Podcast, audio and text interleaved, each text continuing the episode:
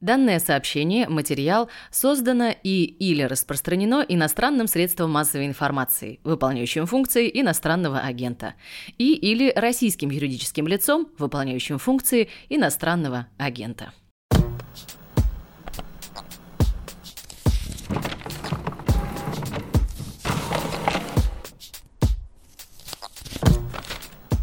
Здравствуйте, дорогие друзья! Это подкаст «Предисловие». Меня зовут Галина Юзефович, я книжный обозреватель «Медузы». И этот выпуск у нас в сезоне последний, и он не такой, как все остальные. В этот раз я сижу одна, ко мне никто не пришел в гости, или, вернее, ко мне пришли в гости все вы, которые слушали предыдущие 10 выпусков.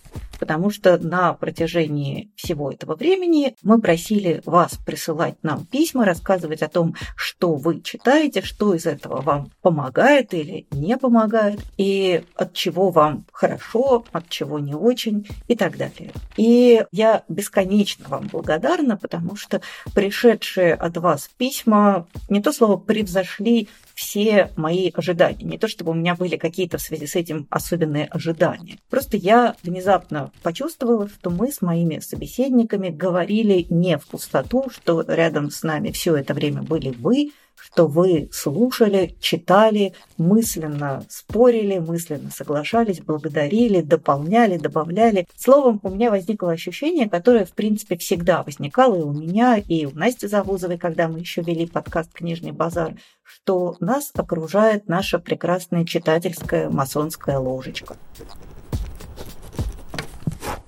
В этот раз мы получили отклики, некоторые из них буквально пробили меня до слез, и думаю, что вас тоже могут они тронуть до глубины души. И начнем мы, наверное, с письма, которое стало абсолютным потрясением не только для меня, но и для других людей в нашей редакции. Это письмо Владимира из Украины.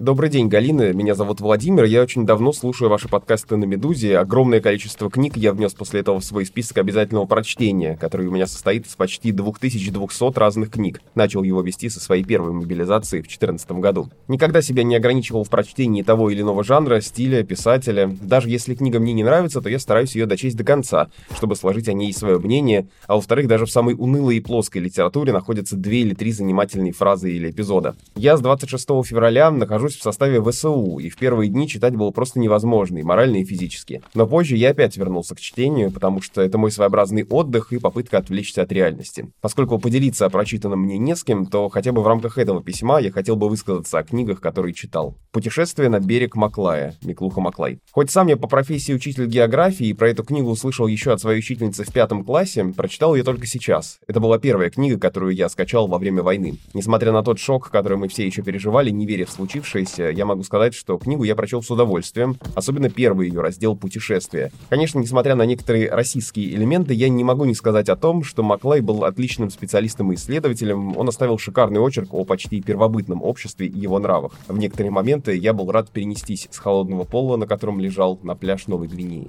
«Линкольн в Бордо» Джордж Сондерс. Очень тяжелый для прочтения текст. Да, безусловно, он новаторский и технически идеален, но для его прочтения я просто не мог уделить должного внимания из-за шума 13 сослуживцев в одной комнате. Как новинку, рад, что прочитала, как текст абсолютно прошел мимо меня.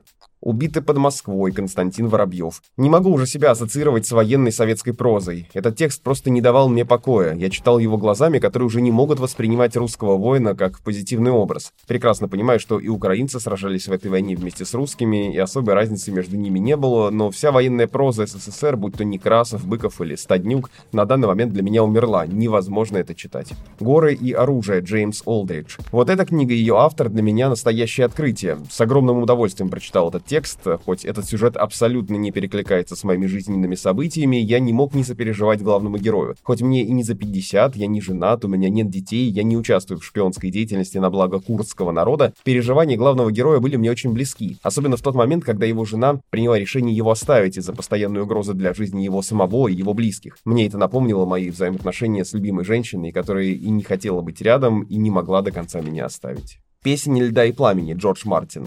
Вот уже в течение трех месяцев я читаю Мартина. Уже почти на половине пятого романа, и хоть поначалу это действительно очень увлекло, то сейчас немного от этого фэнтезийного средневековья подустал. Излишний натурализм Мартина сейчас бьет по мозгам, особенно в свете ужасов войны. При этом меня больше всего перекидывает в реальность не убийство и жестокость, а изнасилование. Учитывая те истории с оккупированных Россией территорий, издевательство над женщинами постоянно возвращает меня в войну. Видимо, учитывая мое дальнейшее пребывание в армии и войну, которая не закончится в ближайшее время, время буду свои впечатления в книгах, которые прочитал, писать вам.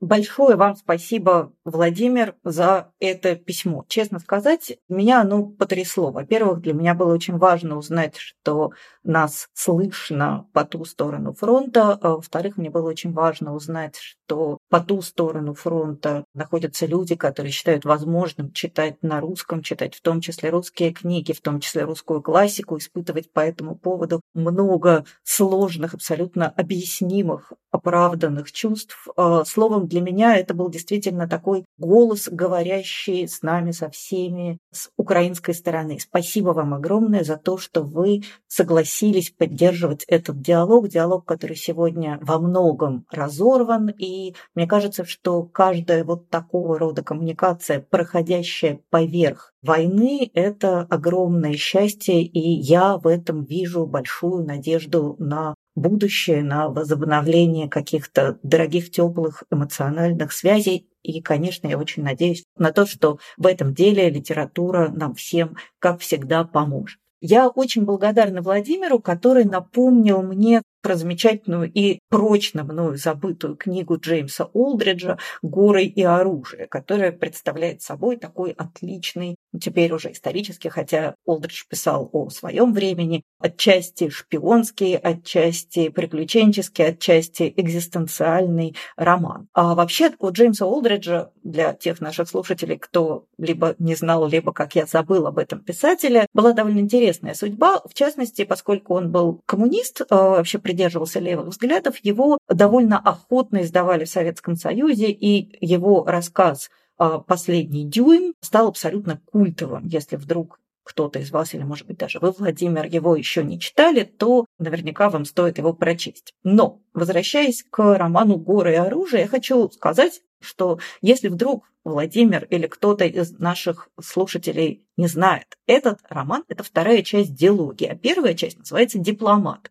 Действие ее происходит отчасти в Советском Союзе, отчасти в Северном Курдистане, словом, отчасти на территории современного Азербайджана. И все это та же самая история, которая связана с борьбой курдского народа за самоопределение и участие в этом разных великих держав той эпохи. Мне кажется, что дипломат в некотором смысле даже лучше, чем горы и оружие. Я помню, что в молодые мои годы он произвел на меня очень сильное впечатление. Так что если вдруг горы и оружие Джеймса Олдриджа вам хорошо зашли, то дипломат тоже отличная книжка в том же духе. Кроме того, Владимир э, рассказал о своем опыте прочтения книги Николая Миклуха «Маклая». Честно сказать, я эту книгу, видимо, прочитала слишком поздно, и меня она как раз шокировала своим расизмом. Понятно, что сегодня не XIX век, а XIX век не сегодня, подходить со своими сегодняшними требованиями этическими к книге, написанной так давно, это наивно. Но как-то вот, видимо, я это прочитала уже с вооружившись современной оптикой, и меня очень сильно царапнуло. Но если хочется вот такую книгу о дальних странствиях и о других краях, я, простите, я, конечно же, как говорит Настя Завозова, если у вас пять минут, чтобы поговорить о Донне Тарт, вот я хочу в очередной раз порекомендовать книгу Петра Гуляра «Забытое королевство». Эта книга была первой книгой, которую я смогла прочесть перечитать после 24 февраля, и меня она реально очень сильно поддержала. Это история русского иммигранта, который уехал после революции, но не в Европу, а в Китай. И там неплохо вполне интегрировался. И в качестве китайского чиновника он поступил на госслужбу.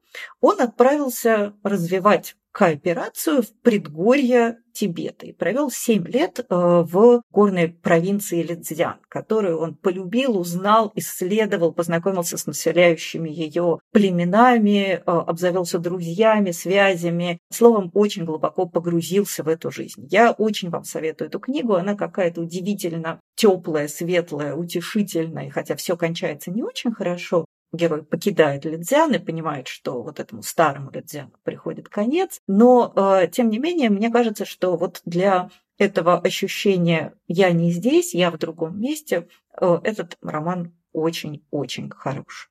Я очень хорошо понимаю то, о чем говорит Владимир, а именно о невозможности читать сейчас книги о Второй мировой войне. Со мной это тоже случилось. Может быть, мои эмоции не совсем такие. Владимир говорит, что для него вся эта вообще вся история умерла, потому что не может думать с симпатией, не может сопереживать э, советским воинам прекрасно понимаю, у меня скорее произошло другое. Я поняла, что я не могу читать вообще про эту войну, потому что это война, которой слишком много в медийном пространстве. То есть это Вторая мировая война сейчас у нас стала какой-то такой культурной универсалией, которую только что из утюга не передают. И у меня она тоже вызывает отторжение. Но если каким-то образом все-таки вам хочется прикоснуться к другой стороне той же самой войны, то я бы посоветовала очень неплохой роман э, австралийского писателя Ричарда Фланагана, который называется «Узкая дорога на Дальний Север».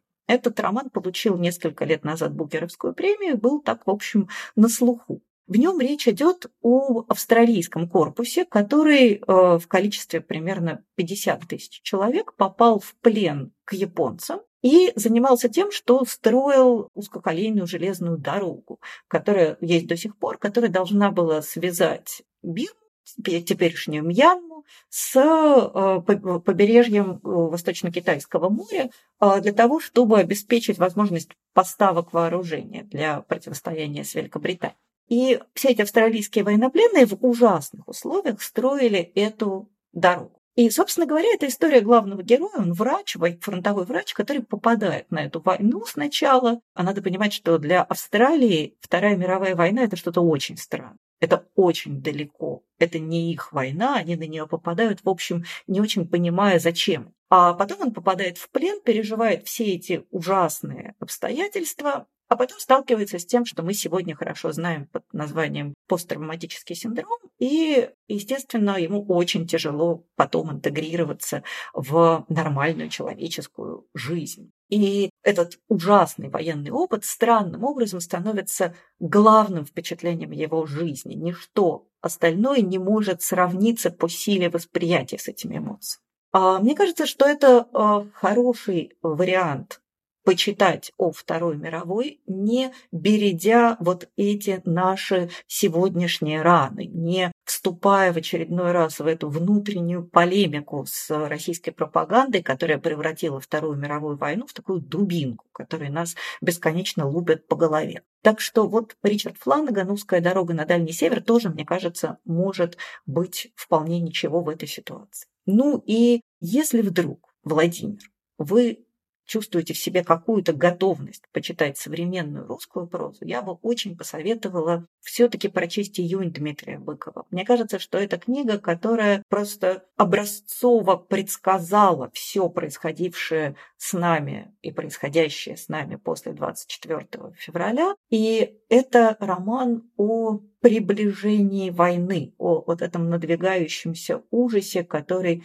все ждут, кто-то боится, кто-то пытается от него отстраниться, кто-то наоборот его призывает, кто-то рвется в бой, кто-то надеется от этого боя уклониться. Словом, это вот это ощущение, мне кажется, передано там абсолютно потрясающе. И хотя речь, конечно, идет о июне 41-го, это не роман о войне, это роман о предчувствии войны. А вообще, Владимир, я хочу сказать вам выразить свое самое искреннее восхищение и выбором книг, которые вы читаете, и вашей глубиной их понимания, осмысления, анализа. И спасибо вам большое. Спасибо большое за то, что вы читаете, за то, что вы думаете об этом, за то, что вы этим с нами поделились. Будьте, пожалуйста, здоровы, постарайтесь вернуться живым, здоровым. И пусть это все для и для вас, и для нас поскорее кончится.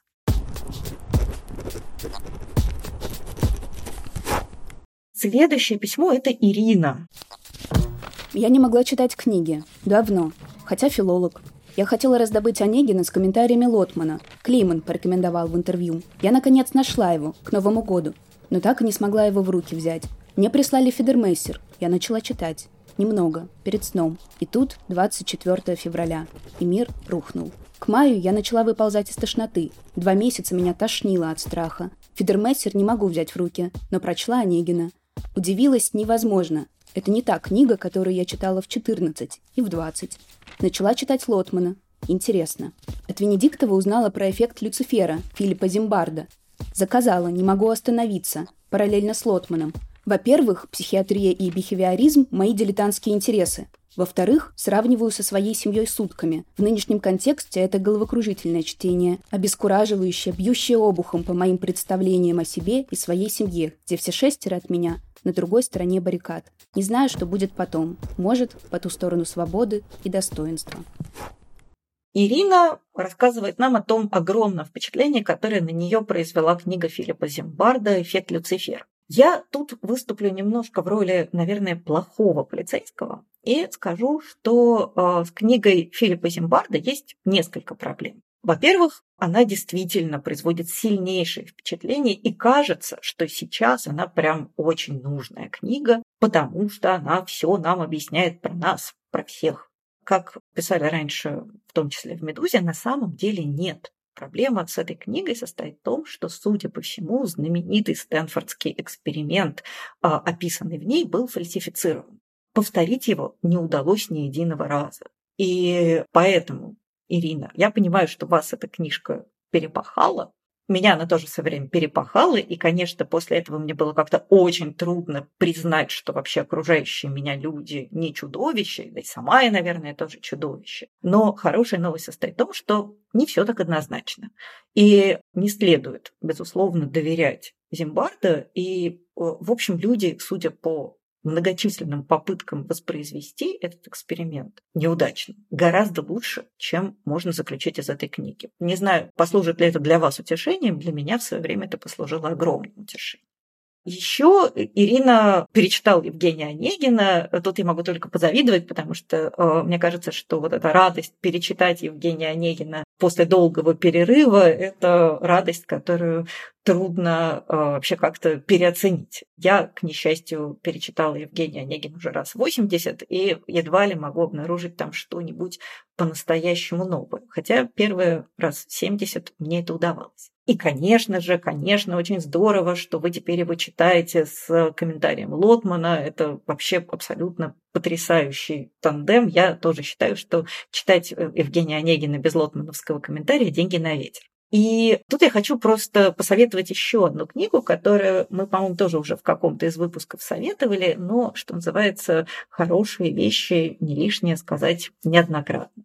Я хотела бы посоветовать прочитать вам замечательный комментарий Александра Долинина к набоковскому роману «Дар», который для меня, во-первых, переоткрыл этот любимейший мой роман Набокова, а во-вторых, стал совершенно самостоятельным, самодостаточным, захватывающим чтением. Так что если вдруг вы любите дар, или, может быть, вы тоже планировали его прочитать или перечитать, то имейте в виду, что к нему есть вот такого же примерно уровня счастья примечание, написанное филологом Александром Долининым.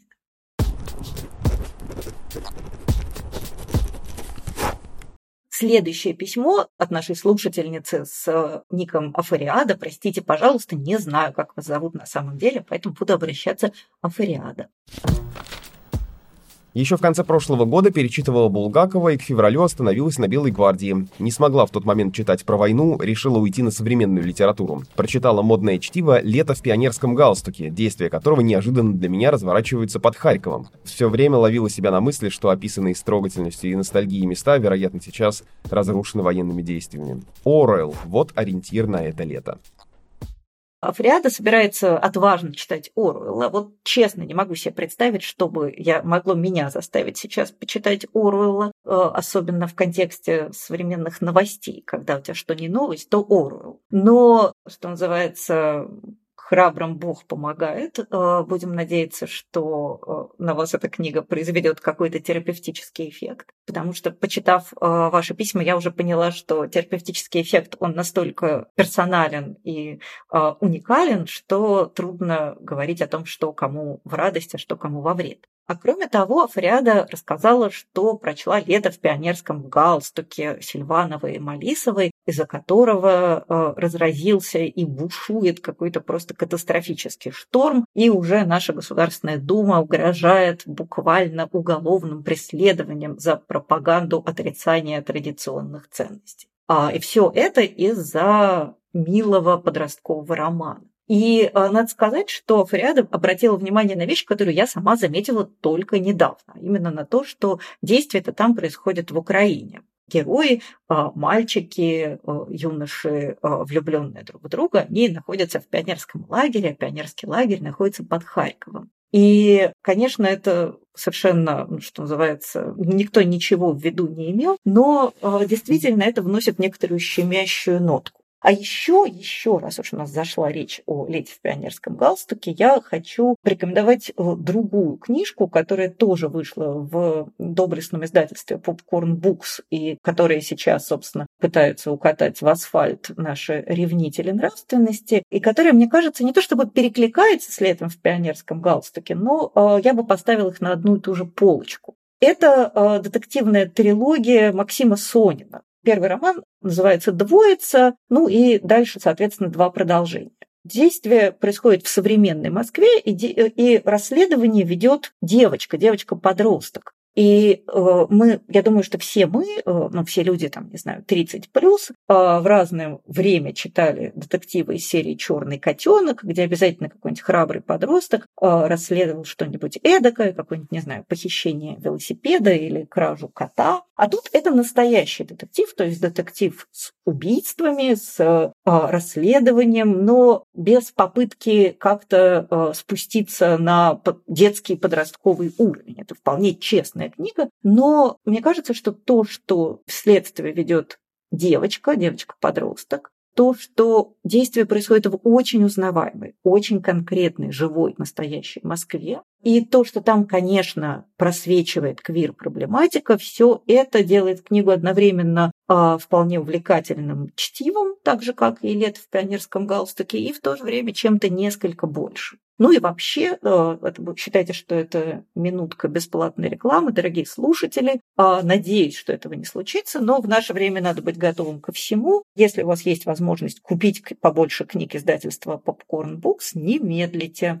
потому что что будет дальше, мы не знаем. И не изымут ли эти книги из магазинов, тоже сказать сложно. А также шлю лучи поддержки издательства Popcorn Books и надеюсь, что вы, друзья, это переживете.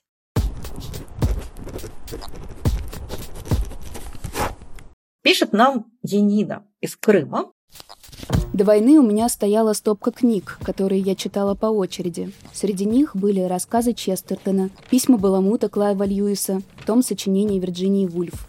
Но с начала войны, когда казалось, что земля ушла из-под ног и появилось ощущение скорби по безвозвратно ушедшей жизни, я не могла больше физически получать эстетическое удовольствие от чтения любимых английских авторов. Как не может получать никакого удовольствия человек, находящийся в трауре. Я начала читать антиутопии Замятина и Оруэлла, от пророчеств которых кровь стыла в жилах. А потом поняла, что нужно как-то обрести покой внутри себя. И я нашла для себя утешение среди бережно хранившихся книг своего детства, потрепанных, мягких обложках с чудесными иллюстрациями издательства детской литературы 70-80-х годов. И перечитала «Сороку-воровку» Герцена, рассказы Лескова, и «Дети подземелья Короленко», которого, к сожалению, только сейчас открыла для себя. И вот сейчас приступаю к чтению двухтомника автобиографии Короленко «История моего современника» с трогательным предисловием Галины Юзефович. А еще хочется прочитать Салтыкова-Щедрина и даже Радищева. Говорят сейчас в Крыму, честно сказать, не очень, особенно тем, кто не поддерживает Э, специальную военную операцию, скажем, деликатно. И Янина говорит, что вот Янина наш человек, от антиутопии ей тоже страшно. Это вот Янина, мы с вами вместе. Я тоже не могу, и даже когда читаю какие-то цитаты, меня и то подергивает. Но Янина нашла э, себе утешение в старых детских книгах, в книгах из прошлого. И а, тут я должна как-то, не знаю, вокруг меня должны немедленно взлетать такие сердечки. Янина э, приступила к чтению моей любимейшей книги э, Владимира Галактионовича Короленко «История моего современника» с моим предисловием. Я конечно, бесконечно счастлива это слышать. И Янина. История моего современника вам, конечно, хватит надолго, потому что это два тома совершенно прекрасного чтения. Но если вдруг вам окажется хорошо в такого рода литературе, то у меня есть для вас парочка рекомендаций. Я считаю, что самое утешительное, самое доброе, теплое, согревающее, мудрое, человечное, дальше можно подставить примерно любой хвалебный эпитет. Э, книга в этом жанре – это действительно мемуары Короленко. Но вообще мемуары сейчас работают очень хорошо. Вот это погружение в чужой внутренний мир, оно, мне кажется, дарит какой-то целительный абсолютный эффект. И я, к сожалению, просто выработала этот ресурс, я его выжгла во время ковида. Никто же не знал, что после чумы будет еще и война. И мне казалось, что тогда можно тратить все самое ценное. И вот тогда я перечитала и прочитала впервые, потому что, скажем, «Было и дума» я читала не полностью. Так вот, я прочла и перечитала некоторое количество русской мемуаристики. Мемуаристики не 20 века, а 19 -го. И для меня стало абсолютным потрясением а, «Было и дум» Герцена. Я читала их частично в университете, как филологи читают, а тут я села читать их от начала до конца, и это было просто что-то невероятное я была абсолютно потрясена и масштабом личности Герцена, и потрясающей увлекательностью его жизни, каким-то его невероятным внутренним пламенем и потрясающим абсолютно э, стилем и языком. То есть это правда выдающаяся книга, которую, как мне кажется, надо читать совсем не так, как ее читают в университете филологи, а прям по-честному. Так что если вам хорошо пойдет Короленко, то дальше можно подбираться к Герцену. И еще одна книга, которую вообще мало кто знает и любит в этом же жанре, которая э, в свое время произвела на меня огромное впечатление. Я тоже ее перечитала в пандемию и ничуть не пожалела. Это записки революционера Петра Кропоткина. Мы знаем Кропоткина как одного из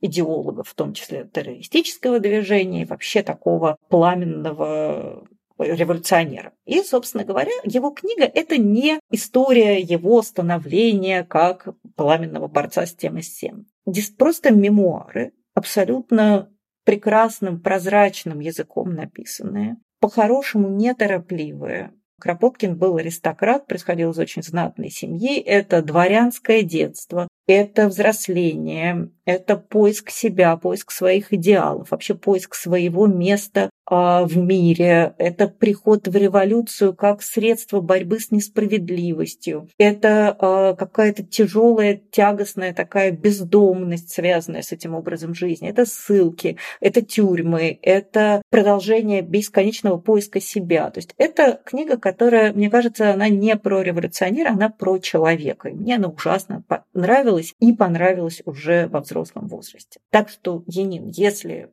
в эту сторону копать, то мне кажется, что Герцен и Кропоткин – это прям будет вам в радость. Также э, Янина говорит, что хотела бы перечитать Салтыкова, Щедрина и даже Радищева, но тут мне сложно сказать. Радищева я просто очень не люблю. По-моему, он, простите, не очень хороший писатель. Но если хочется какой-то вот такой не самой магистральной классики, то, опять же, в ковид я перечитала Соборян Лескова, и для меня это было какое-то абсолютное потрясение и тоже шок. Мне кажется, это одна из величайших вообще и очень недооцененных книг русской литературы, которая еще и написана каким-то абсолютно фантастическим языком, который просто хочется мазать на бутерброд. Так что, если вдруг, то еще и вот Соборяне рекомендую самым настоятельным образом.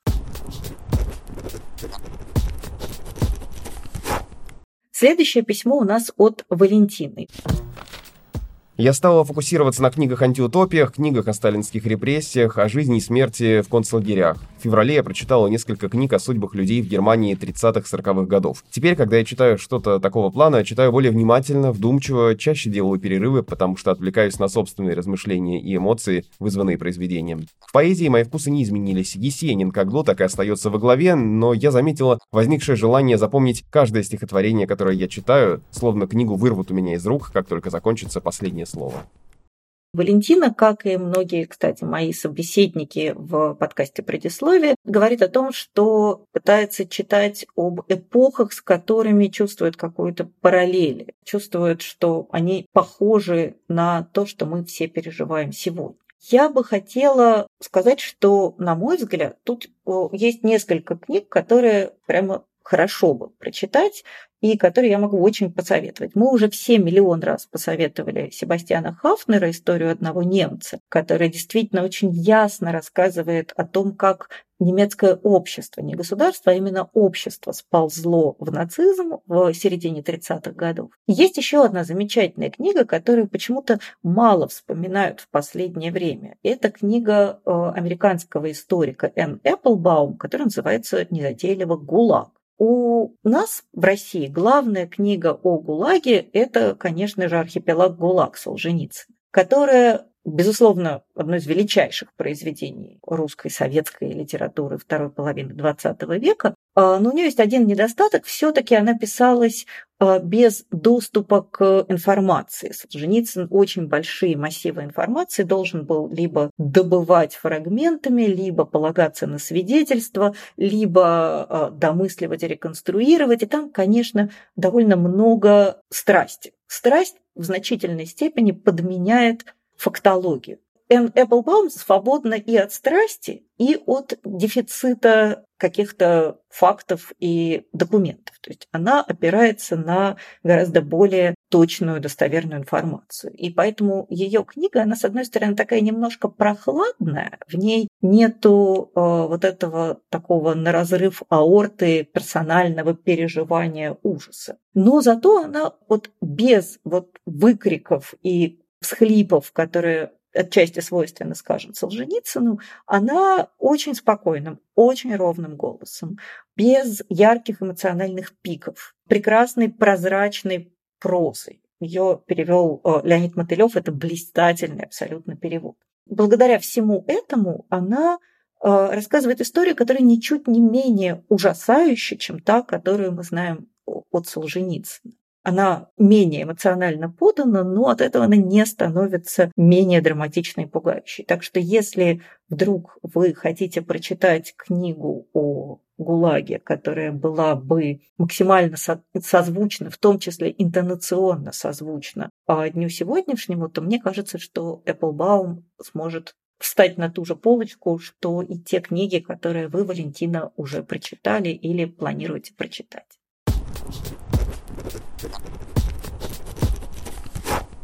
Следующее письмо у нас от нашей слушательницы Ирины из Украины.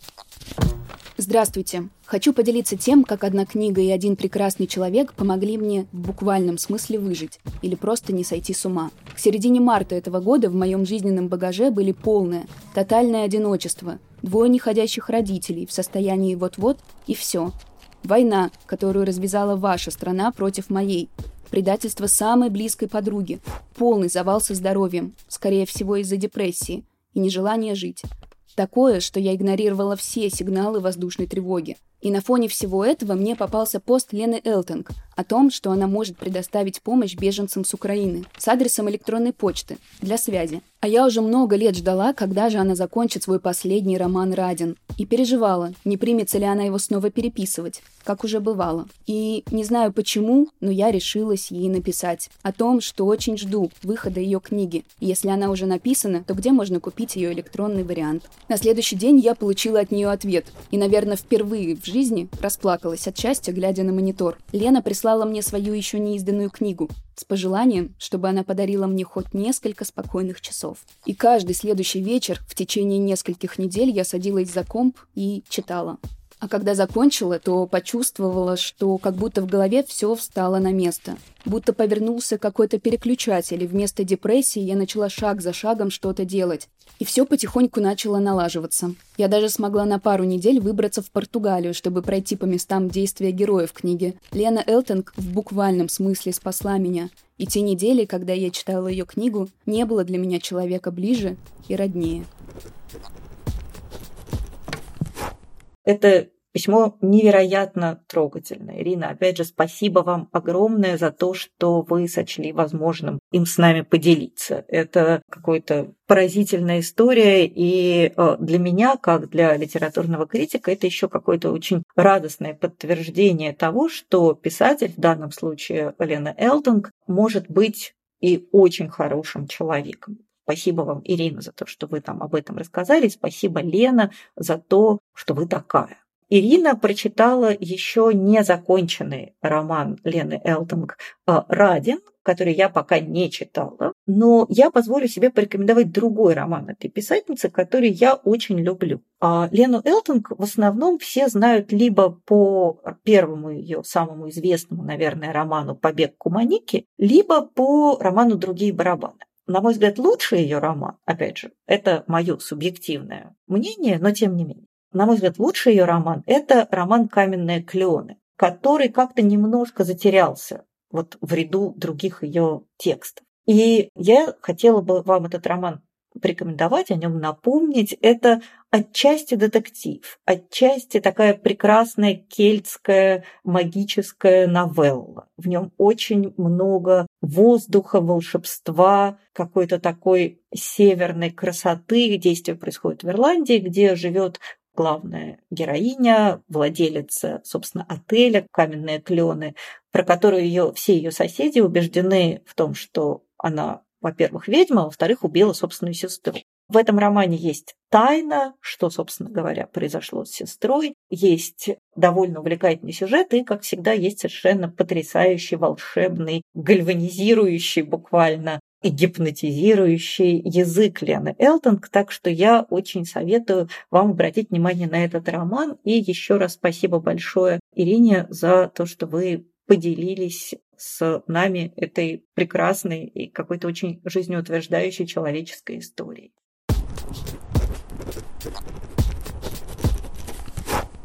Следующее письмо – это письмо от Натальи. Наталья, которая буквально, опять же, э, самым невероятно прекрасным для меня образом благодарит нас э, с Настей Завозовой за э, подкаст «Книжный базар» и подобляет нас с перевязками, которые немножко позволяют смягчить боль от кровоточащей незаживающей раны, которая, в общем, сейчас, я думаю, открылась у всех у нас.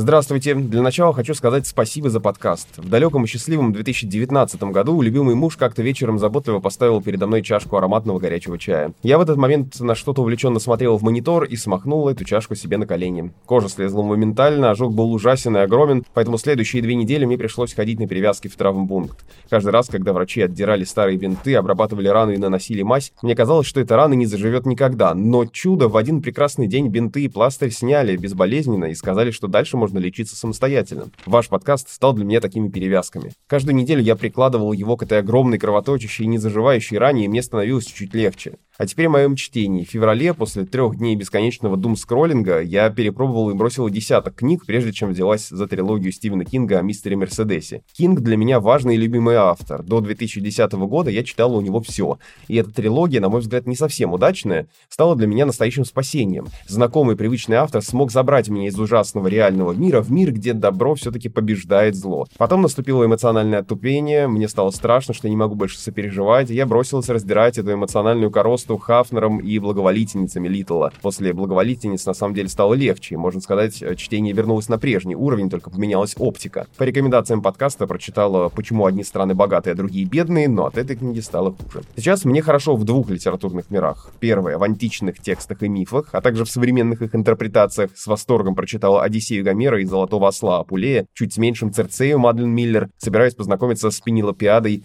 Маргарет Этвуд. Второе — в классических американских романах. В двух из прочитанных по странному совпадению действия происходит во время войны во Вьетнаме. Прочитаны «Перекрестки» Франзена, «Мир глазами Гарпа» Ирвинга, «Дерево растет в Бруклине» Бетти Смит. Хочу продолжить знакомство с Ирвингом и Франзеном, познакомиться с Ричардом Фордом и вернуться к Стейнбеку и Абдайку. Посоветуйте, пожалуйста, еще кого-нибудь из великих греков или римлян, кто подружелюбнее к неподготовленному читателю. Хочется еще, но каждый раз страшно сломать зубы о классиков. Еще раз спасибо за лучик света.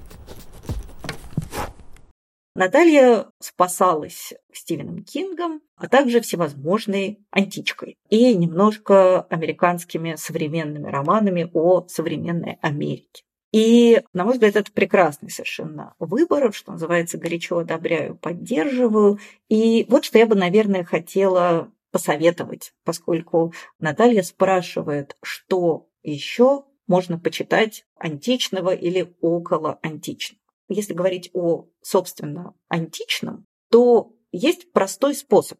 Чтобы сделать любую античность, особенно греческую, конечно, античность, менее чуждой, пугающей, непонятной, нужно прочитать книгу Михаила Леоновича Гаспарова «Занимательная Греция». Она как бы позиционируется как подростковая, но на самом деле это, конечно, книга абсолютно на любой возраст и на все времена. И это такой способ расколдовать Древнюю Грецию, древнегреческую литературу и превратить ее из чего-то такого, что можно читать только если руки вымыл, в, э, наоборот, что-то очень понятное, естественное, лежащее в основе нашей сегодняшней цивилизации, вообще очень родное. После того, как вы прочтете занимательную Грецию Гаспарова, во-первых, вам будет очень интересно ее читать, а во-вторых, дальше станет совсем не страшно.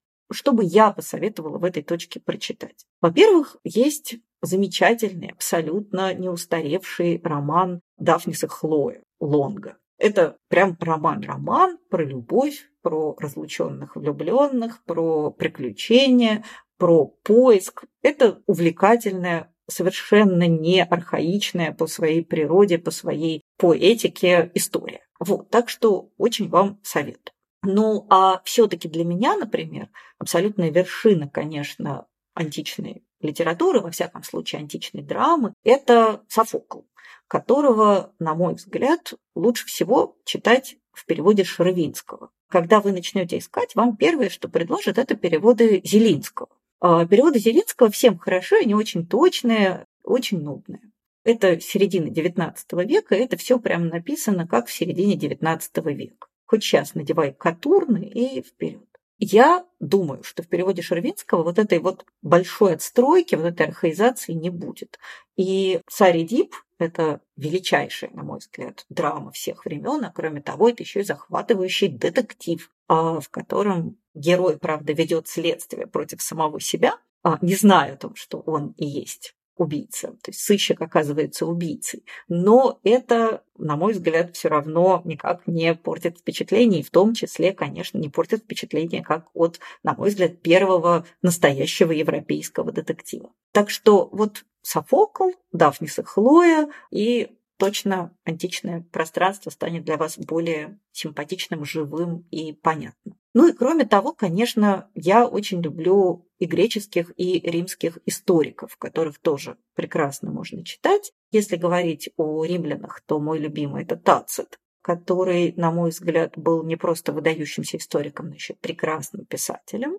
А если говорить о греках, то тут с большим отрывом у меня лидирует Фукидид, хотя и Геродот, надо сказать, это тоже милейшее чтение. Но Геродот чтение милейшее, а Фукидид – это чтение абсолютно современное, и как раз его рассказ о Пелопонесской войне, о войне Афинах и Спарты, которая, собственно, положила конец могуществу и Афин и Спарты, это какая-то очень горькая и очень современная история. Если же хочется тоже античного, но современного. Какие-то осмысления и переделки в хорошем смысле слова античных сюжетов, то я в очередной раз хочу порекомендовать э, книги из э, ахейского цикла писателей из Харькова Генри Лайн Олди. Генри Лоэн Олдин пишут очень много, у них много разных циклов. Э, люблю я не все, но ахейский цикл – это просто one love, что называется. И это такой очень интересный способ немножечко сместить фокусировку таким способом, чтобы в древних и на зубок нам всем известных сюжетах увидеть какую-то новую грань. Из последнего, и последняя, собственно, книга из этого цикла, опубликованная буквально полтора года назад – Тут я могу смахнуть скупую слезу и вспомнить, что я еще успела о книге украинских писателей рассказать на Первом канале российского телевидения в программе «Вечерний Ургант».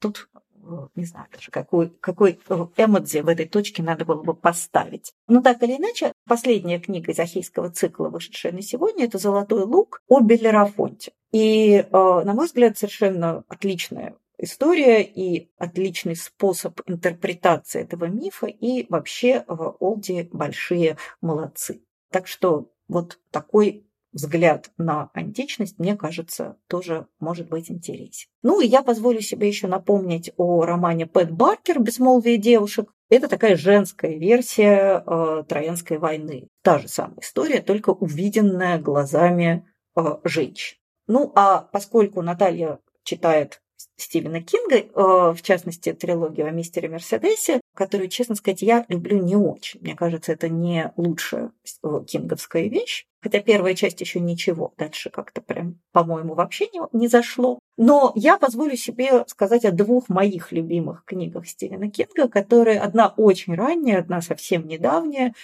которые у меня в голове как-то прочно зарифмованы и которые я всегда всем советую. Это, во-первых, роман «Талисман», а во-вторых, это роман «Институт». И там, и там герои мальчики. Мне вообще кажется, что некоторая детскость в литературе сегодня работает очень хорошо, позитивно и утешительно. И я бы читала именно книги, в которых действуют герои-дети. И вот эти два романа, два романа про мальчиков, которые совершают какой-то невероятный подвиг и спасают в первом случае себя и свою маму, а во втором случае себя и своих друзей, это чтение одновременно и захватывающее, и очень поддерживающее.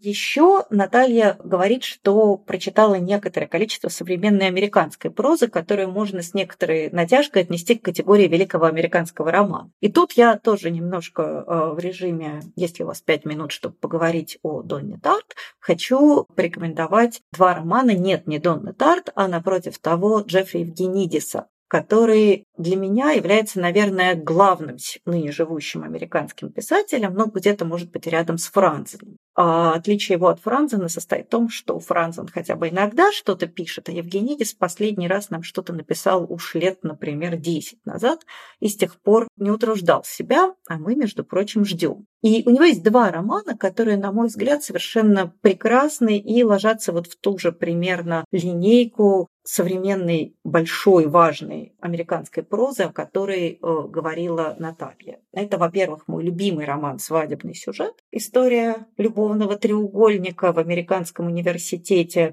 начала 80-х годов. А история одновременно о юности, любви, безумии, поиске себя и всем подобном и «Средний пол», э, роман, который такой настоящий большой роман-эпопея, охватывающий почти весь XX век, рассказывающий о семье греческих эмигрантов, которые уезжают из территории современной Турции, из, из мира, тогдашней Смирны, в которой происходит резня, фактически геноцид местного населения, и находят свою новую родину в Америке. Словом, э, вот эти два романа они, на мой взгляд, одновременно очень актуальные и очень-очень мощные. Вообще, Евгенидис тот автор, которого, если вы еще не успели полюбить, то как раз пора. И спасибо вам большое, Наталья, за то, что вы поделились своими э, наблюдениями, ощущениями. Они очень созвучны каким-то моим собственным эмоциям по поводу всего происходящего.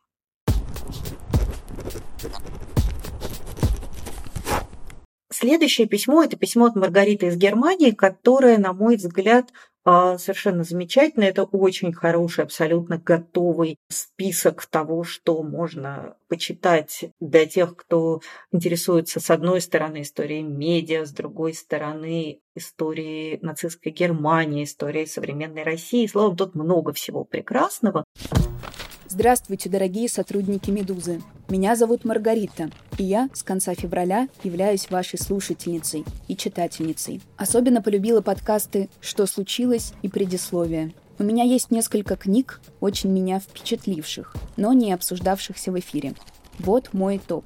Первая книга «Мил Гис. Я прятала Анну Франк». Мемуары о жизни в оккупированном Амстердаме – теплом отношении голландцев к евреям и желании им помочь. Автор поразила меня не только своим мужеством, она укрывала знаменитую семью Франк от нацистов в тайных комнатах, но и рассказом о пропаганде в СМИ и запрете независимых медиа. У меня ёкало сердце, когда Милгис писала, что в Амстердаме были доступны только нацистские СМИ, а независимые были заблокированы. И голландцы тайно ловили радиоволны BBC или радио Orange, журналисты которого успели незадолго до оккупации покинуть Нидерланды и вещать из Великобритании. И не дай бог, кто-то из нацистского патруля пройдет мимо твоего окна и услышит запрещенную передачу. Это каралось сильным избиением или даже смертью. Сейчас радио сменилось на телефон с подписками в Телеграме и Ютубе, но реальность осталась поразительно похожей. Вторая книга «Ремарк. Время жить и время умирать». Вторая мировая война глазами молодого немецкого солдата. Очень сильный роман. Цитата. «Лобковые белевые вши никогда не селились на голове. Это было всем известно.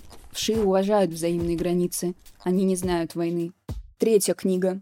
Эрнст Ханфштангель. Мой друг Адольф, мой враг Гитлер. Автор был близко знаком с Гитлером. Будущий фюрер даже нянчил его сына. Ханфштангель наглядно показывает, как власть способна испортить характер и превратить патриота в невменяемого убийцу. Он наивно думал, что способен переделать Гитлера и не допустить войны, пока в 1937 не пришлось спасаться после покушения.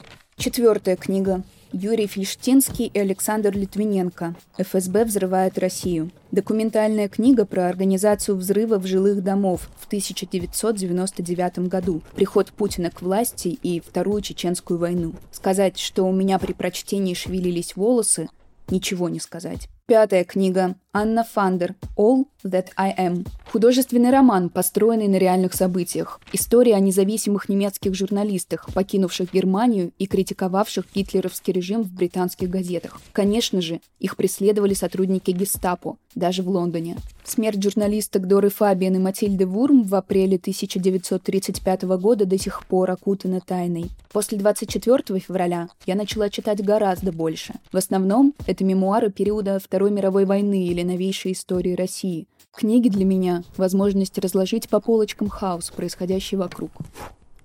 Одна из книг, которую упоминает Маргарита, это книга, которая на меня тоже произвела очень большое впечатление. А, это книга Мип Гис «Я прятала Анну Франк». Это мемуары а, женщины, той самой Мип, кто читал дневник Анны Франк, тот помнит, конечно, это имя. Это одна из тех женщин, которые помогли семье Франков и их друзьям пережи, прожить несколько лишних лет, а, скрываясь в том самом знаменитом убежище. И эта книга как бы э, описание той же истории, только с другой стороны. Если Анна Франко – это детские глаза, то Мип Гис – это глаза взрослого человека, понимающего, во-первых, все риски, а во-вторых, осознающего ужас происходящего в полной мере. И а, раз уж мы, у нас зашла речь об этом, то я а, хотела бы, может быть, восполнить некоторый дефицит детских книг, о которых мы почти не говорили в этом подкасте. Я хочу упомянуть замечательный абсолютно графический роман, сделанный художником Дэвидом Полонски и автором Ари Фольманом,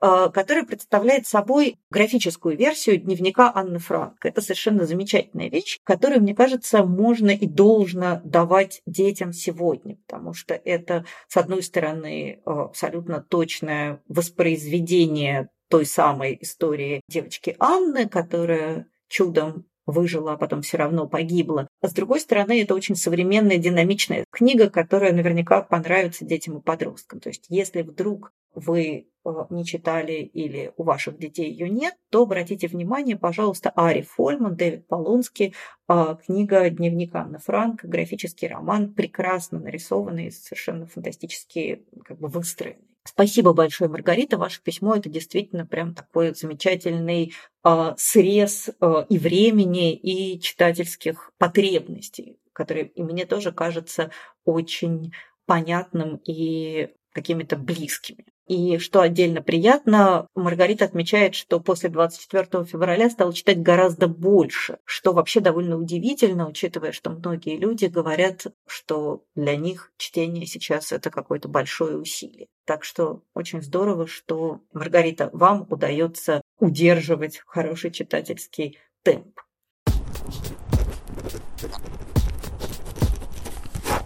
Еще одно письмо, которое мне показалось бесконечно трогательным, это письмо от Екатерины. Спасибо вам за то, что вы слушали наш подкаст, и спасибо за то прекрасное стихотворение э, сибирского поэта Алены Рычковой Закаблуковской, которым вы с нами поделились. Я совершенно не знаю этого автора, при том, что сейчас, конечно, мы слышим очень много поэтических голосов, осмысляющих, описывающих, как-то рефлексирующих происходящее, порой гораздо точнее и ярче, чем это делается в прозе.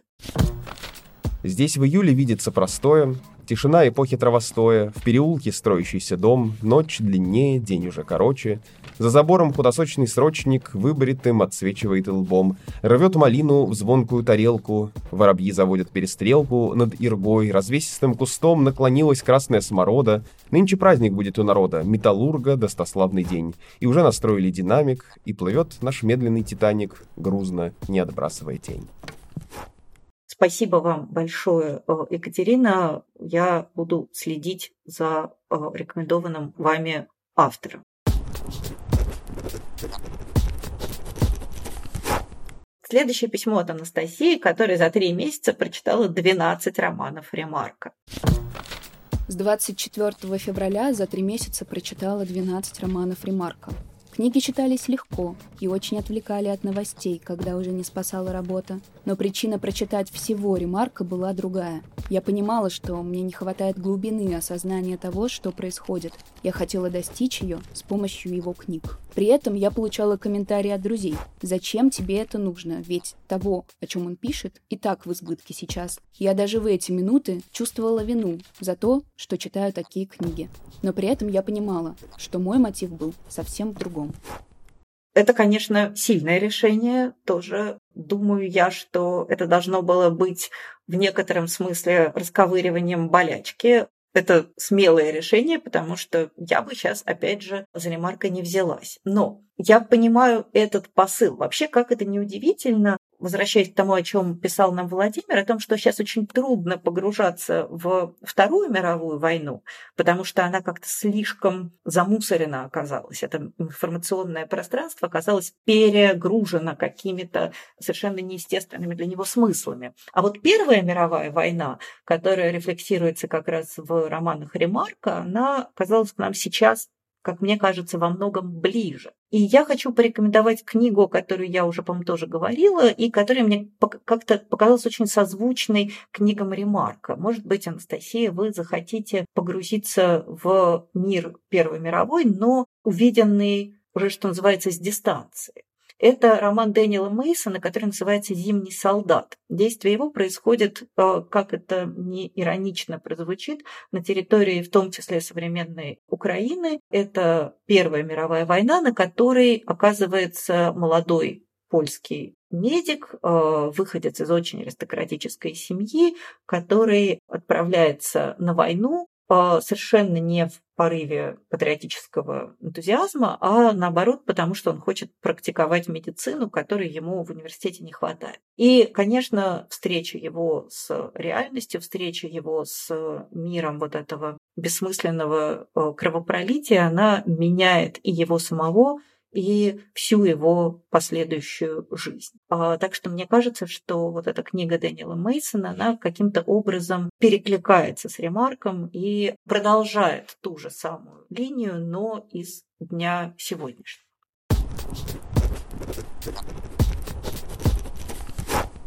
Следующее письмо – это письмо от Дарьи, которое представляет собой очень такой компактный, убористый, плотный список прочитанного.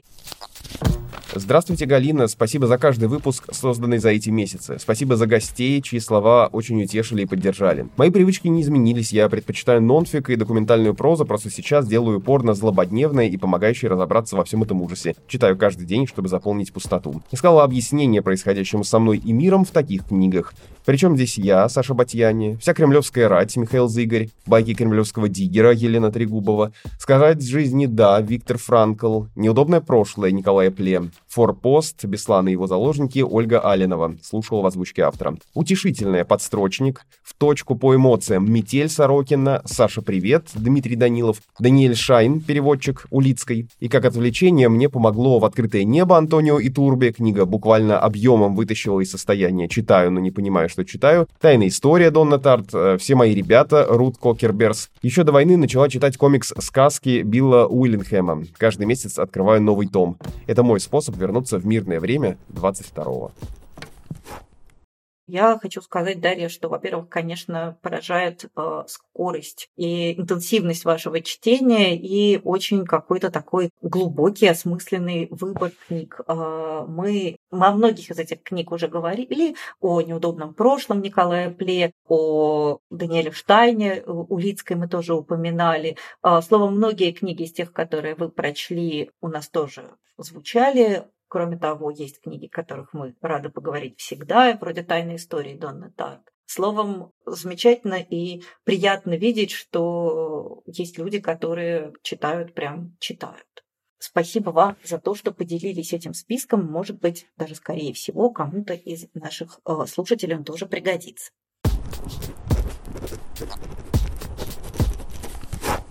Замечательное письмо от Дениса. Спасибо вам за него огромное. Галина, добрый день. Я слушаю ваш подкаст, в котором вы с гостями обсуждаете, как настоящее влияет на наши читательские предпочтения. И понимаю, что у меня совсем не так. Мне удалось абстрагироваться от всего этого происходящего в мире, как будто это происходит на другой планете. Хотя я понимаю, что после 24 февраля жизнь практически всех изменилась или изменится в худшую сторону. И на себе, и на своей семье я уже это чувствую. Мне кажется, что люди в моем окружении в большинстве своем ведут себя похоже. Когда мы встречаемся с друзьями, то стараемся не обсуждать политику и новости. Говорим о хорошем, шутим, играем. В общем, ведем себя себя, как всегда. Но в целом это, наверное, похоже на ощущение надвигающегося грозового фронта. Ты знаешь, что где-то близко грохочет и поливает, и что в любой момент может произойти что-то, что затронет непосредственно тебя. Понимаешь, что жизнь становится более непредсказуемой, что риски возрастают, но продолжаешь жить, планировать будущее, надеяться на лучшее. Ярко выраженных читательских предпочтений у меня нет. В школьной программе у меня есть большие пробелы, но возвращаться к ней не хотелось. Я начал искать, какие можно книги почитать современные. Сначала я нашел проект «Полка» и стал выбирать оттуда книги и читать. Водолазкин, Сальников, Новиков, Чудаков, Сорокин, Леонид Юзефович. Также слушал ваши подкасты, читал рекомендации на «Медузе», Саймон Дженкинс, э, «Краткая история Европы», Кадзу и Сигура, «Погребенный великан», Илья Жигулев, «Ход царем». Спрашиваю всех друзей или их детей, что они читают. Тут разброс сильный. Гильровский, «Мои скитания», Нил Гейман, «Каролина», Терри Пратчет, «Стража», Люци Синь, «Задача трех тел». Сейчас читаю Мартин Гилберт, «Черчилль». Один друг попросил подарить на день рождения, я тоже решил почитать. Так что читательская стратегия такая. Хочется в нашем не всегда хорошем мире читать хорошие книги. Денис, как мне кажется, очень точно зафиксировал вот эту э, эмоцию сегодняшнего дня, которая состоит в том, что для большинства людей в России войны парадоксальным образом нет. То есть вся война происходит у нас в голове. Весь ужас, отчаяние, страх, неопределенность – это, как очень точно пишет Денис, похоже на ощущение надвигающегося грозового фронта. Ты знаешь, что где-то близко грохочет и поливает, но это еще с тобой не случилось. И в любой момент оно может случиться, но пока нет. И вот это, конечно, очень странная эмоция, которую, спасибо вам, Денис, вы ее действительно как-то очень точно зафиксировали и прекрасно сформулировали. И Денис перечисляет довольно много книг, которые он сейчас читает, и в частности здесь прозвучала э, фамилия, которая для меня всегда отзывается, знаете, как в сердце звонит серебряный колокольчик. Денис э, упомянул книгу Александра Чудакова «Ложится мгла на старые ступени». Удивительным образом в этом подкасте, по-моему, во всем этом сезоне, по-моему, о ней никто ни разу не вспомнил. А между тем это та самая книга, которая, на мой взгляд, сегодня содержит какой-то универсальный ключ именно вот к этому переживанию вот того, того состояния, когда а, ты видишь, что на тебя идет цунами, ты никуда не можешь от него деться, и, но оно еще не пришло. И, по крайней мере, не пришло к нашим слушателям в России по большей части. И книга Чудакова – это же, собственно, его мемуар, это история его жизни, история семьи такой глубоко интеллигентной русской семьи, которая оказывается в ссылке, но в ссылке не ужасной сибирской, а в ссылке отчасти идиллической. В Южном Казахстане, в котором а, абсолютно райский климат, где жизнь суровая, простая, честная, бедная, сложная и по-своему очень счастливая. И это, конечно, история про выживание на краю бездны, в которую тебя может в любой момент спихнуть. И это про то, что жизнь на этом самом краю бездны может быть не то чтобы комфортной, но счастливой и достойной. Это вообще одна из любимых книг в моей жизни. И я очень счастлива, наверное, закончить разговор о чтении в этом сезоне именно на этой ноте. И в заключение хочу еще раз сказать огромное спасибо тем, кто нас слушал. Я знаю, что сейчас слушать э, медиа и на агент, заблокированное в России от слушателей в России, требует некоторого бесстрашие. Я понимаю, что для многих слушателей в Украине э, слушать медиа, русскоязычные медиа, в котором говорят на русском, в котором обсуждают в том числе русскую литературу, это некоторое преодоление внутреннего сопротивления. Я бесконечно благодарна всем тем, кто был с нами эти 10 эпизодов. А, спасибо. Уверена, что прощаемся мы не навсегда. До новых встреч и читайте мои обзоры и статьи на «Медузе». Всего доброго. Я Галина Юзефович. До свидания.